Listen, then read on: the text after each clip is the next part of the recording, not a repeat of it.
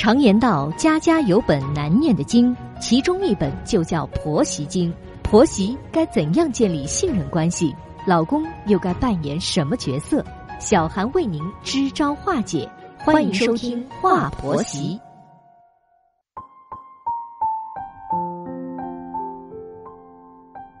现在是北京时间晚间的二十一点，欢迎收听《话婆媳》，我是节目主持人小韩。在节目开始，问候正在收听节目的广大听众朋友。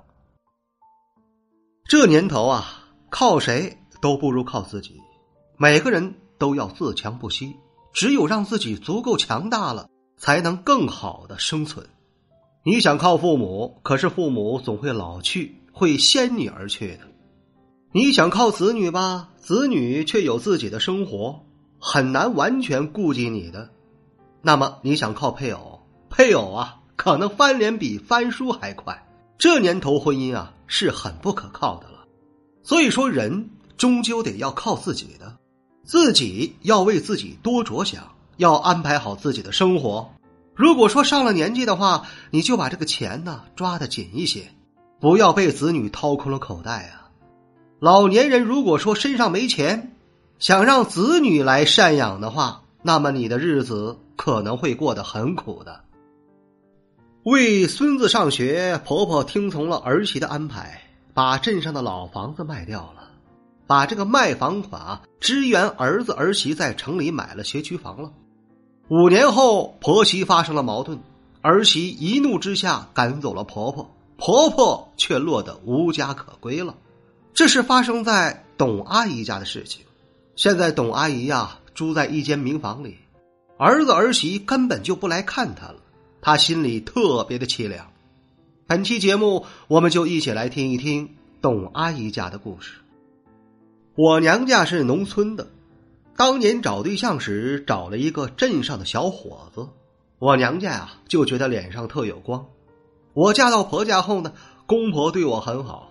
并没有因为我是农村的就看不起我，老公也对我很好，我们夫妻俩恩恩爱爱的。后来生了一个儿子，我们俩就视若宝贝。其实啊，我们是很想再要一个孩子的，可那时实行了计划生育，所以我怀上二胎后还是去流掉了。一转眼，儿子长大成人了，他谈了一个女朋友，女朋友家也是农村的。我和老公啊。就像当年我的公婆那样，非常的开明，根本就不计较姑娘是农村的。我们对姑娘没什么要求，可姑娘呢，对我们却要求很高，让我们透不过气来。我们原是打算按一般的行情给女方家六万块的彩礼钱，谁知道啊，他们狮子大开口，竟张口要二十万，一分都不能少啊！按我的心意，其实呢是不想结这门亲了。可儿子却喜欢那个姑娘，不愿意分手。我和老头子没办法，只能掏空了口袋。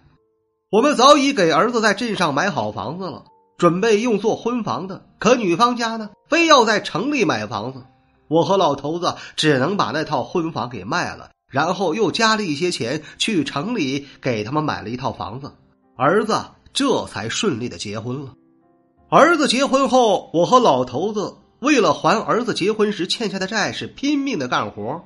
老头子在私人工厂里上班，是多劳多得，他就特别拼命的干活，干的总是同事中最多的一个，只为了多赚些钱还债。后来儿媳怀孕了，他让儿子跟我们说，生孩子的住院钱和坐月子的生活费都得要我们出，我们不能白做了爷爷奶奶。当年我生孩子时啊。可没花公婆的一分钱，现在我们的儿媳呢，却这般的要求我们。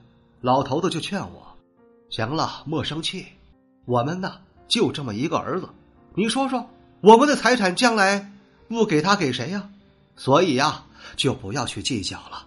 我们有钱就出些钱，有力就出些力。”后来儿媳生下了孩子，儿子呢又让我去伺候坐月子和带孩子，我就住到了儿子家了。到孙子半岁时啊，老头子因为积劳成疾，突然生病了。老头子住进医院后，才短短两个月，就撒手而去了。这个晴天霹雳让我没办法接受。我在床上躺了整整一个月。我觉得我内心对他满是愧疚，我没在他的身边，没有好好的照顾他，才导致成这样的。后来孙子上幼儿园了，我就每天负责接送他和做家务等，忙忙碌碌的。儿媳这个人啊，很挑剔，总是嫌我这儿不好那不好。我在儿子家是忍气吞声的，儿子是什么都听老婆的，从不关心我这个老妈。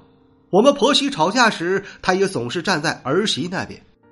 有一天，儿媳去幼儿园接孩子，听了一个家长说，他们买了学区房，要让孩子上一所好的小学。儿媳听了之后就动了心思，也想要给孩子买一套学区房。可一打听啊，这学区房的价格是很贵的，就是我们把现在的房子卖了，它也不够。我以为钱不够啊，儿媳就作罢吧。谁知道儿媳又想出了一个主意，让我把镇上的老房子卖掉。把这个卖房款贴给他们，他们就够了。我是不想卖掉老房子的，老房子里有我和老伴儿的很多回忆，我还想有一天要回去住的。可儿子儿媳轮番做我的思想工作，说我就一个儿子，现在老伴儿又死了，那我肯定要跟他们过的。老房子留着有什么用呢？还是卖了吧。卖了，支援他们买一套大一点的学区房，这样呢，既可以改善住房，又可以让孩子上好的学校。我想想啊，儿子儿媳说的也有道理。你说我不靠他们，还能靠谁呢？所以我就同意了卖掉老房子。于是儿子家就买上了新学区房，然后一起搬去了学区房里住。后来孙子也如愿上了一所好的小学。在我卖掉房子五年后。亲家母生病了，在医院里住了一个多月。出院时，儿媳就把她接到了我们家，说是照顾她，但实际上啊，都是让我来照顾的。一日三餐啊，都是我伺候的，我还要给亲家母洗衣服等。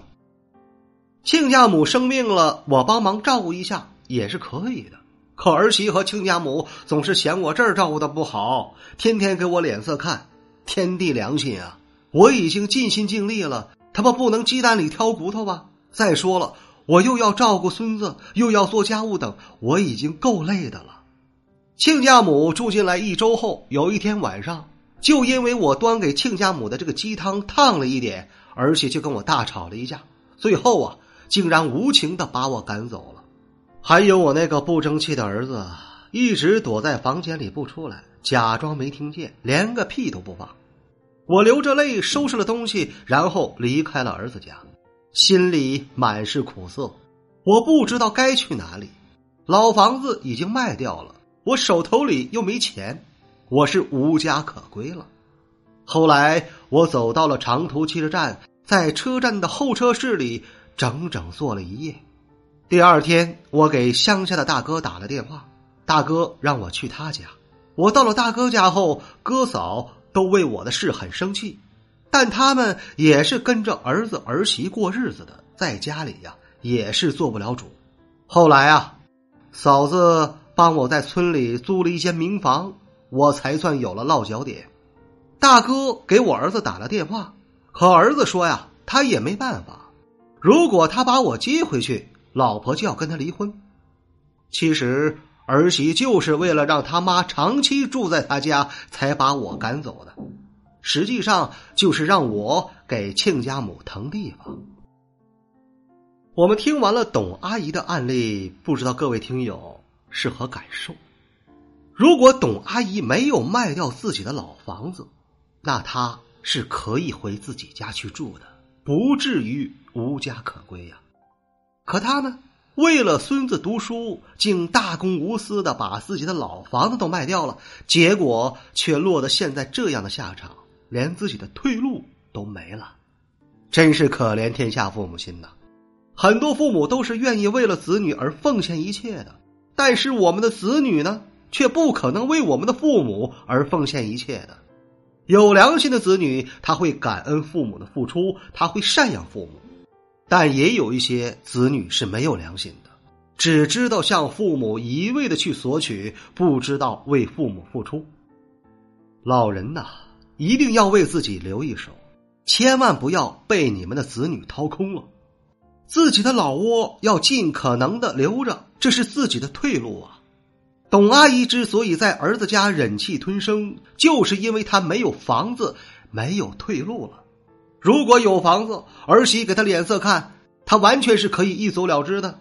其实每个人都会老的，所以我们要善待老人。你在善待老人时，你的子女都看在眼里。父母是孩子最好的榜样。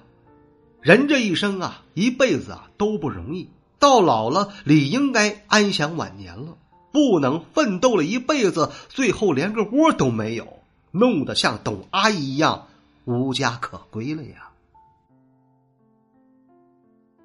这里是华婆媳，我是小韩。如果说你喜欢本期的节目，欢迎您点击订阅并转发与分享。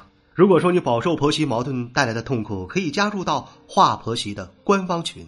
再次感谢各位的聆听，我们下期节目再会。